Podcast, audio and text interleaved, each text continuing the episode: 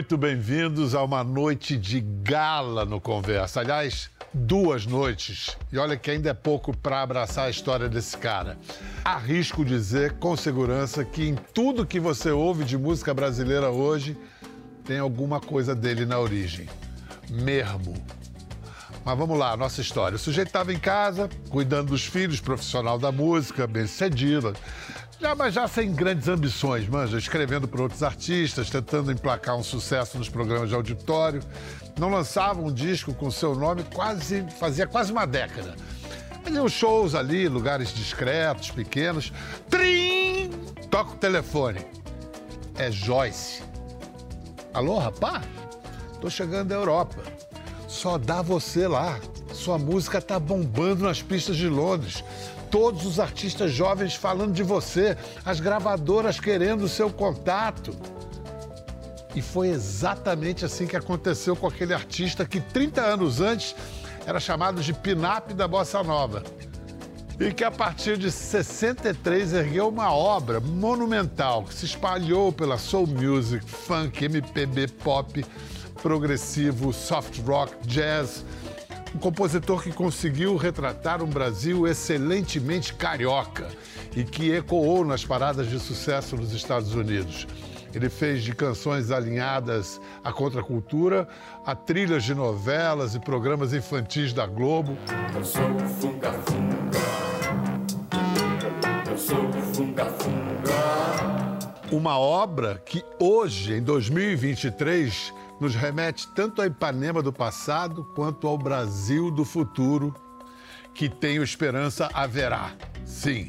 Então, para celebrar esse cara que exala esperança nos seus 80 anos de vida, 60 de carreira, vamos falar de sua obra clássica, do disco que vai lançar agora na Europa. Marcos Vale, que onda ter você aqui, cara. que coisas lindas que você falou agora ah, aqui. Não, é uma onda ter você. Sabe aquela ah, esquerda que abre no arpoador, vem cheia assim, que você pegava lá no pontão? é. Aquilo ali era, era, era, o lugar das ondas boas, era ali. Mas o surf você foi pioneiro. Você e é, Arduino Colassante, é, tinha uma galera que tinha. foram os primeiros ali no, no É, que no, o Arduino já estava lá, mas quando eu chego ali é dos primeiríssimos mesmo. Era ali na Praia da Macumba e, e, e não tinha muito mais coisa, não. Tá feliz com esses aniversários todos? Vai chegar aos oitentinhos em setembro, hein, cara? Pô, Pedro, não é fácil, não. Eu estou muito feliz de estar chegando bem de estar com saúde, né? isso é, é, o primeiro ponto, né? E, e, de ter tanta coisa acontecendo, tantos turnês e disco novo, quer dizer, essas solicitações, né? Isso é que me move, é a coisa que realmente me faz ter alegria de vida. E, então, sou muito grato a isso tudo. Vem cá, eu narrei certo o telefonema da Joyce, é. que ela estava meio cabreira de te ligar. Ela não sabia se eu ia gostar ou não né? Mas, lógico, ela, ela, eu, conheci, conhecendo a Joyce, eu sou muito amigo da Joyce, minha parceira, mas naquele momento ela sabia, mas sabe que o Marcos vai querer vir para a Europa e pegar esse público jovem que está. Pô, mas, mas, claro que eu é o que eu gosto, cara, é, é, é, o, é o que me move essa, essa novidade, parcerias novas, é, é gente, é grupo que eu faço, é Emicida, é, é Jovem Dionísio, é Lineker. É, cara, isso, isso Mas aqui... naquele momento você não ficou surpreendido não, quando ela contou isso? Não, fiquei demais, porque eu não sabia, entendeu? Não tinha ideia, né? Eu estava no, não estava no Rio, é. mas foi a Joyce. A Joyce ela me contou, olha, está acontecendo isso, isso, isso. Todas as músicas estão sendo descobertas nas pistas de dança. É, é, então, e, e, os empresários já querem trazer você para fazer show, discos. Você está gostando? Eu digo, Joyce, você está brincando comigo, né? Ele falou, não, porque eu também adoro. Então, inclusive, você vai fazer show também comigo. Eu digo, perfeito. Quer dizer, foi um negócio assim sensacional, né? Vamos fazer aqui numa uma linha do tempo, vamos lá para trás. Quando você aparece, você aparece junto com Edu Lobo, com Dori Caymmi, são chamados de segunda geração da Bossa Nova. O, o Edu e o Dori têm reservas essa associação com a Bossa Nova. Você? Não, de nenhum. Nenhuma, pelo contrário. Para mim foi muito bom. Eu acho que realmente nós três, embora nós tenhamos começado juntos, Edu e Dori, nós temos a mesma idade, estamos todos completando 80 juntinhos, um pé do outro. Mas eu acho que quem se ligou mais na coisa da Bossa Nova fui eu.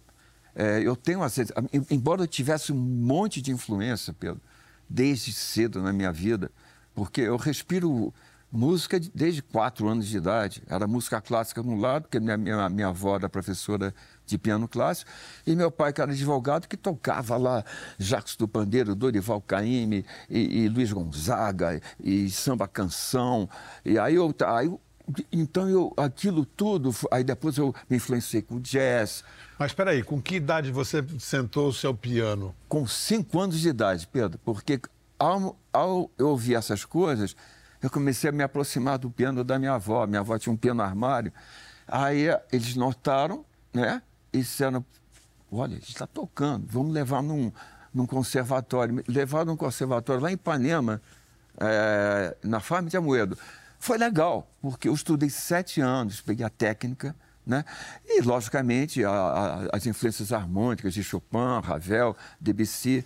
Isso se somou, se somou ao que eu via do popular, do jazz, como eu te falei, de fora a música brasileira, mas o jazz, o rock, a black music. Então, isso tudo foi formando uma coisa muito forte. Mas quando eu vou iniciar é logo depois da Bossa Nova. A Bossa pois Nova... é, quando o João Gilberto grava Chega de Saudade, você tinha 15 anos. Tinha 15 anos. 15 anos. E eu... quando você ouviu, você. Cara, aí, aí foi aquela pancada, né? Fiquei impressionado. Eu não... até então não tocava violão. Eu só tocava piano e acordeão. Então, meu primeiro disco, inclusive, ele é muito bossa. Já a partir do segundo, terceiro, aí começa a aparecer as minhas outras influências, que, que, que acabaram constituindo meu estilo, né?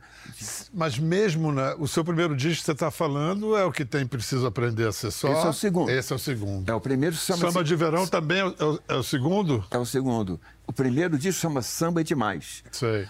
Eu só fiz o Samba de Verão depois que tinha terminado esse disco. Samba de Verão fez um sucesso tamanho que estourou na América, América que já estava povoada pela turma da primeira geração do Bossa Nova. Summer Samba chegou aos top 30 nos Estados Unidos, ficou nove semanas na parada. Quando você gravou Samba de Verão, foi no violão. Foi, eu fiz no violão. Fez no violão. Eu fiz no violão. Letra de Paulo Sérgio? A letra de Paulo Sérgio. Assim como Precisa Aprender a Ser Só. Também. Essa, essa, esse início aí, a, a gente a gente teve essa parceria muito ligada, né? Nesse, dos anos 60 e 70. E a gente morava na mesma casa, né? É, a casa dos meus pais, que é ali na, na, no Leblon, onde o Tom Jobim acabou morando em frente, que foi um, uma coisa fantástica. O samba, o samba, samba, o samba de verão estoura assim. O, o, que, que a música brasileira representava no mercado internacional naquele tempo? Para você faz uma canção aqui e estourou lá no mercado americano. Era, era, era uma coisa, embora a gente não pensasse, engraçado, Pedro, a gente não pensasse em. Em termos de mercado. Não. A gente buscava uma música que tivesse qualidade. Isso é que a gente queria. Agora, elas tocavam, porque a época da Bossa Nova era a época de Juscelino, época é, que o Brasil otimista, então tudo era muito forte na, na, em termos da cultura do Brasil, né? Mostrar um tesouro que encontraram para você. Uh -uh. 1967, o Andy Williams Show nos Estados Unidos. Olha. Você viu só que amor, nunca vi coisa assim. Se voltar, vou atrás, vou pedir, vou falar, vou dizer que o amor foi feitinho pra dar. Olha, olha é como o verão, quente o coração. Mas que lindão, hein? Olha. 24 anos. 20, é. Eu acho que até menos, eu acho que eu tinha 23. Você tinha 23. Tinha 23 anos. Então, cara, era, foi e assim. e aí você foi morar nos Estados Unidos? Aí eu fui morar porque, por, por causa disso, o, o Ray Gilbert, que era empresário, letrista e, e, e editor de algumas músicas do Tom Jobim, pediu ao Tom que ele fosse apresentado a mim, que ele queria que eu também fizesse essa caminhada de ir para lá, fazer os programas de, de, de, de, televisão. Esse é um deles. Então eu fui. Aí gravei um disco, fui para lá, aí fiz isso, fiz Mervyn Griffin, Johnny Carson, Small Brothers, Gravei disco e fiquei lá uns dois anos até sentir muita saudade e querer voltar. Vem cá, disse que o que contribuiu para a sua vontade de voltar também foi a visita de um agente do FBI, do FBI. Cara, isso foi uma loucura, Pedro. Eu estava um dia, eu estava até quem estava comigo, meu irmão mais jovem, Flávio. Bate na porta, aí um, abre a porta, um sujeito imenso, de terno, aquele terno bonito. De caraca, e FBI. Você sabe por que, que eu vim aqui? Eu digo, não, eu quero saber, né? Porque você teria que ter se alistado. Eu digo, mas como assim se eu não sou americano? Porque você é residente, você tem aquele green card que eu tinha, porque para trabalhar lá eu tinha que ter o green card. Mas eu não sabia que você, sendo residente, tendo green card, você também e naquele momento, você se alistar significava você ir para o Vietnã. Isso. Para a guerra pra do guerra, Vietnã. Para a guerra. E ele falou: você tem que se alistar. Aí eu falei: mas e aí? Ele falou: não, você tem. Amanhã você tem que ir. Já me deu um posto para ir. Aí fui me alistar. Quando eu fui. Aí, mas só que eu fui alistar e já liguei para o Ray Gilbert, que tinha me levado de Ray. Atenção, que eu não vou terminar esse disco, não. O que que tá, porra, aconteceu isso? Ele falou, cara, peraí, não é assim. Eu digo, mas como não é assim? Eu tô, tô alistado. Ele falou, não, você vai lá, vamos levar no advogado. Aí me levou no advogado ele falou, vamos ver qual é a classificação. Me deram um A. Quer dizer, um A é... Nota põe, 10. Põe o uniforme... Tira a medida pro capacete. Tira, corta o cabelo e vai, né? Aí ele me disse assim, não, você tem calma porque você tem um tempo para a gente reclamar. Eu digo, você tem certeza? Porque senão eu vou embora. Não. Aí realmente esperou, eles disseram que ia mandar uma nova, fazer uma análise. Aí eu continuei a, gravando, a gravar o disco, e aí realmente passaram dessa classificação de um A, um ano depois me mandaram outro, que já era a última. Mas aquele momento, Pedro, realmente. Mas não foi que me fez voltar, porque aí eu fiquei. Eu gravei o disco. Acabei ficando. Acabou que você não foi para a guerra, mas você voltou para a ditadura brasileira. Exatamente. É. E como o Eomir Deodato, ele tinha estava fazendo as orquestrações do meu disco, e ele tinha também feito orquestrações para o Milton Nascimento, ele me mostrou as músicas do Milton. E aí eu ouvi, gostei muito das músicas, ele falou, olha, se você vai voltar, tem que ter um encontro com o Milton, que é muito quem te conhecer. E eu digo, pô, mas eu também... E aí, com essa ideia na cabeça, e sabendo que estava rolando no Brasil naquela época, em 68, em 67. 67. Eu o, fiz o Milton já tinha aparecido com Travessia no festival. Era, foi a época, é. Morro Velho, Travessia. É. Aí eu fui e fiz a melodia do violão arado ainda lá. Muita saudade do Brasil, pensando no Brasil. Quando eu cheguei no Brasil, aí foi que eu conheci o Milton na casa do Tom, fizeram um encontro na casa do Tom Jobim, e eu fiquei muito amigo dele. Aí eu cantei a viola no arado naquele uma dia. Uma toada, uma coisa completamente diferente de sua, de sua obra até então. Viola e noite luarada no sertão é como espada,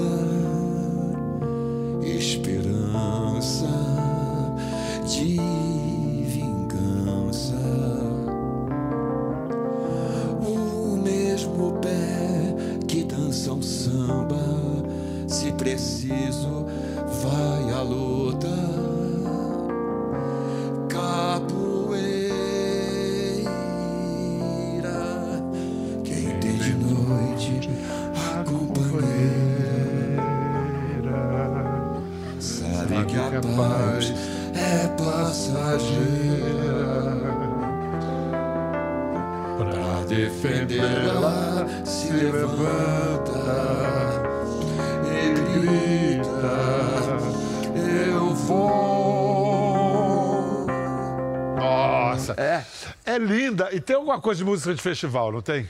Ela tem, ela tem esse apelo, né? Ela, ela tem esse apelo. Porque quando, na verdade, inclusive, Pedro, quando eu, quando eu mostrei isso pro, pro, pro, pro Milton, não tinha ainda a letra. Mas depois, quando o Paulo Sérgio foi fazer, eu falei, ela tinha essa força. É uma coisa de hino, né? Era uma coisa de hino. Então, que, como é que a gente vai puxar? Então, a gente então veio, mas ela nunca entrou em festival. Pois é. As pessoas pensam que entrou porque era numa época Que tinha um gênero de música. Um gênero- Música de festival. Isso. Aí estourou. Chamei, chamei o Milton para gravar comigo, já que ele estava cantando já nas rodas mesmo. Fiquei muito amigo dele. Fizemos show juntos, chamado Viola no Horário. Foi bom para mim e para ele, porque ele pôde mostrar as outras músicas dele. A gente dividia. E no final terminava com Viola no Horário três vezes, quatro E vezes. você Cara, abre uma nova fase na sua, na sua obra, na sua. Sim, uma coisa bem brasileira, né? porque tinha a ver, tinha a ver com o momento do Brasil que a gente estava vivendo, né? e tinha a ver com a minha, minha ausência do, do meu Brasil, quer dizer, aquela me trouxe para a toada, me trouxe para o... Porque isso foi- foi- minhas influências foram essas, frevo, toada. Naquela história que você estava contando, ouvindo o que o seu pai botava na, na vitrola. Agora, engraçado, você volta para o Brasil, vem com toada, com uma coisa bem. é, é, um diálogo com a tradição brasileira, mas você vai ficando cabeludo, meio né, elétrico, fica pop. Você dizia do coração quente como o verão, você foi pro Não Confie em Ninguém com mais de 30 anos. E o mais engraçado é que, no- acho que no mesmo disco, na mesma época que você fala do Não Confie em Ninguém com mais de 30 anos, tinha uma música chamada Quarentão Simpático. Tinha. Era da mesma época, porque o Quarentão Simpático era de uma novela. Aí já a gente. é, é por isso, entendeu? O, o- o Não Confia em Ninguém com mais de 30 anos era uma coisa que a gente. é, como é minha música é, é irrequieta mesmo, é versátil, e o Paulo Sérgio também veio me acompanhando nessa, nessa mudança. Então, a gente não só fazia músicas na época, já da época da ditadura, com letras sociais e políticas que nos causava vários problemas, mas a gente fazia. Mas a gente também começou a querer provocar, não só em termos políticos, mas em termos também de comportamento. Olha o visual do cara. É. Esse é o previsão do tempo. Esse é o Previsão do É Tempo. o Previsão do um Tempo. disco extraordinário. Que, aliás, também, tá, é, também tem o aniversário, 50 anos. 50, cara. 50 anos desse disco. É impressionante. Essa foto da capa, qual é a. A ideia? É, o que, que tá. A gente está eu estou debaixo d'água. Aliás, quem tirou essa fo- fotografia minha foi Paulo Sérgio. Mas a ideia é porque esse disco ele tem o seguinte: ao mesmo tempo um disco cheio de groove, muito de balanço desse dessa parte do groove que eu gosto, mas tem a parte política. É, por- é, então a gente queria falar, é, por exemplo, tem uma chamada mentira. Mentira é o que estava rolando. Né? É, tem uma outra que a gente faz uma comparação entre o futebol e, e- e- e- o Na, governo. na música que abre, que é. é Flamengo até morrer, né? O Flamengo também. Essa, essa Que mu- sorte eu ter nascido no Brasil. é, uma, é uma ironia total, cara. Aí a gente fala Rogério na direita, não sei o que na esquerda, Dario no comando. Era, era uma coisa provocativa, entendeu? E o Flamengo tá morrendo. Até o presidente é Flamengo até morrer. E olha que ele é o presidente E do agora? país. Agora vê o que vem. Rogério na direita, Paulinho na esquerda, Dario no comando e Fio na reserva. E o resto a gente sabe, mas não diz. É isso. Então, esse disco é isso. Então, por que a capa? A capa é você estar como se estivesse meio afogado, né? Coisa da tortura. Coisa, E esse é de que ano? Esse é de Bom, a gente está falando que faz 50 anos, 73. 73. Porra, a ditadura triunfante. Anil. E a própria música Mentira, que foi a música que talvez tenha se mais estourado disso, ela tá, ela quer dizer isso. A gente vai falando. Diga assim pra mim primeiro, diga assim pra mim, mas é mentira. Tio, tio. Não, essa você vai ter que tocar. Tá bom. Mas tem um groove essa música. Mistura de funk, paião. Diga sim pra mim primeiro, diga sim, eu vi primeiro. Diga sim de corpo inteiro, diga sim, mas é mentira, tchup é mentira. Mira, tchup, é mentira. Eu não quero ter ciúmes, eu não quero ter queixumes. Quero é você na mira, tchup, tchup, sem mentira. Mira, tchup, tchup, sem mentira. Dirum bom bom beirum bom rum gerum bom bom beirum bom down. Dirum bom bom beirum bom down. Mas é mentira, tchup tchup é mentira. Mira, tchup é mentira. Eu não quero ter ciúmes, eu não quero ter queixumes, quero é ter você na mira, tchup tchup, sem mentira. Mira, tchup tchup, sem mentira. Aí tem o balanço.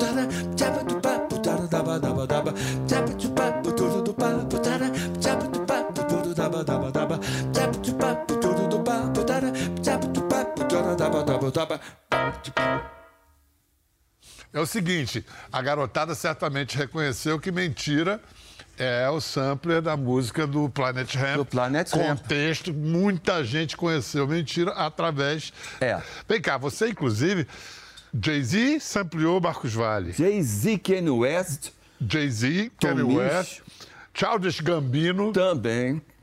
Agora é o seguinte, vamos falar da casa. Início dos anos 70, seu Bonifácio botando para quebrar, Boni Caraca. fazendo e acontecendo a melhor televisão do mundo. É. E o Marcos e o, e o irmão dele, Paulo Sérgio, deixaram sua marca na programação da Globo. Uhum. Tem um vídeo de 75 do Paulo falando de alguns desses trabalhos. Ah, é?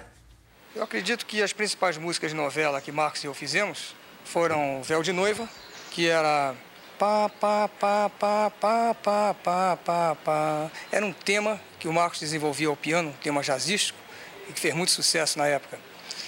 Fizemos também Pigmalião 70, o tema da novela, que era daí por diante. Essa música também foi bastante tocada, a novela fez muito sucesso. Fizemos também o Cafona, que eu acho que todo mundo se lembra. Eh, eh, eh, eu quero ver, eu quero ver, eu quero, eu quero ver. Fizemos também todos, todas as músicas da Selva de Pedra. Fizemos os Ossos do Barão, era Hora Não Me Mande Embora. Que cheguei em boa hora, eu quero te comprar. O, o Tom Jobim dizia, perguntar, uma vez perguntaram para ele qual é a sua musa inspiradora. Ele falou Deadline. Você, o, quer dizer, o prazo. É, o Você prazo. curtia, vocês curtiam trabalhar sob encomenda? Era inspirador? Era legal. Eu, eu gosto muito de compor também livremente, né?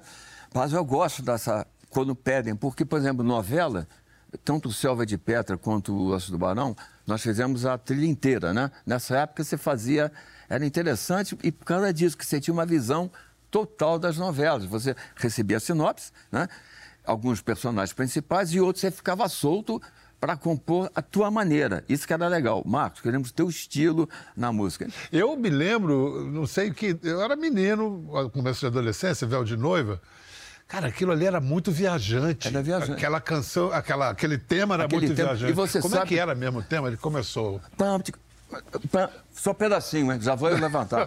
Lá, vamos levantar de novo. Só pedacinho. Tá. Era, era- porque era uma corrida de automóvel. Isso. Então precisava de uma coisa eletrizante. Eu Gente, não tinha nem Emerson Fittipaldi nessa época. não, Foi logo depois. Não. É. Aí eu criei um. Eu criei, junto com o Novelli, eu fiz um tema assim.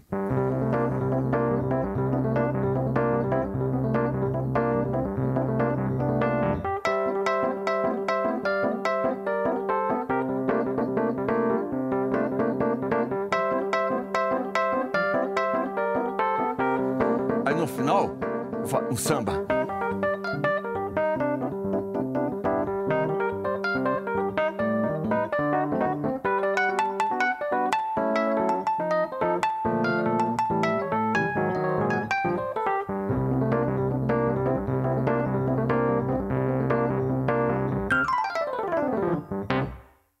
Bom, você falou, é, e eu me lembro, Vila Sésamo. É. Vou- olha, só tenho uma coisa a dizer.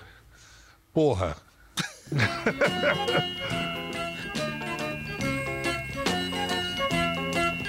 Todo dia é dia, toda hora é hora de saber que esse mundo. Ô, rapaz!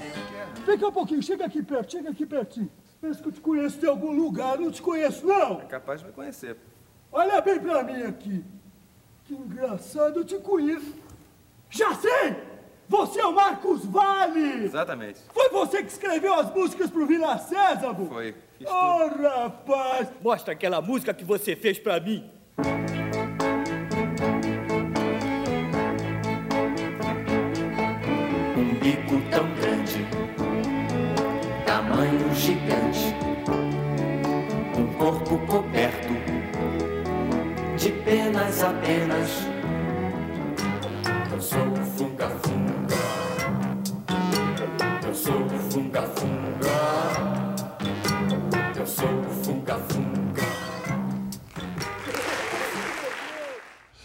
Cara, que bom, qualidade. rapaz.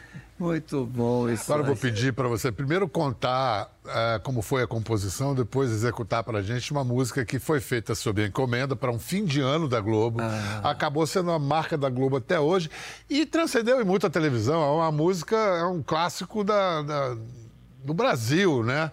Um novo tempo. É. Como, como foi? O Boni chegou.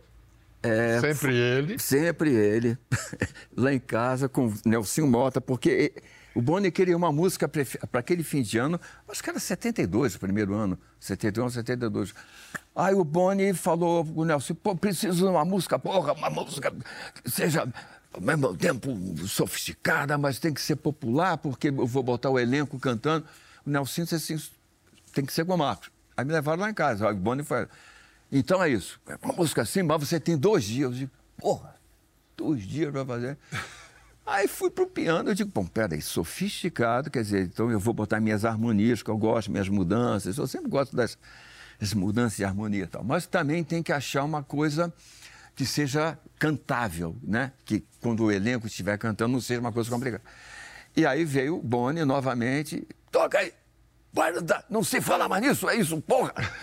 Aí Ele ficou... te deu dois dias, você fez em duas horas. Eu fiz né? uma- um dia. Eu, eu- eu- eu te falei, eu fiz rápido. Sei. No dia seguinte ele já estava lá. Aí ele falou, exatamente, agora a letra. Aí juntou Paulo Sérgio com Nelson Mota para fazerem a, a ideia do que, que ele quer. Tinha uma ideia, né?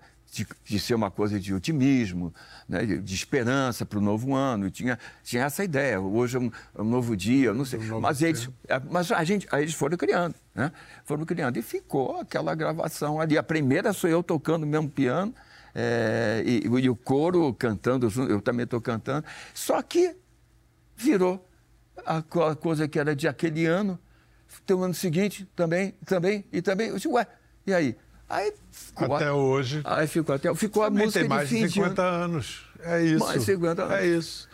Então, antes do intervalo, por favor, agora você se levante de novo. Com vocês, Marcos Vale, Vamos lá. o cara que faz todo dia parecer um novo tempo. Eita, obrigado, meu amigo.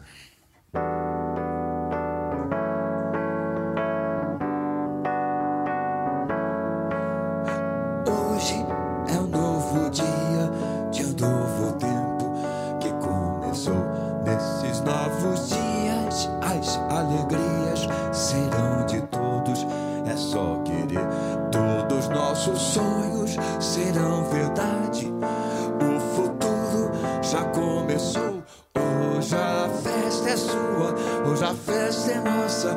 É de quem quiser, de quem vier. A festa é sua, hoje a festa é nossa. É de quem quiser, de quem vier. Mas hoje é um novo dia, de um novo tempo que começou. Nesses novos dias, as alegrias serão de todos. É só querer. Todos nossos sonhos serão verdade. O futuro já começou. Hoje a festa é sua, hoje a festa é nossa. É de quem quiser, de quem vier. A festa é sua, hoje a festa é nossa. É de quem quiser, de quem vier. A festa é sua, hoje a festa é nossa. É de quem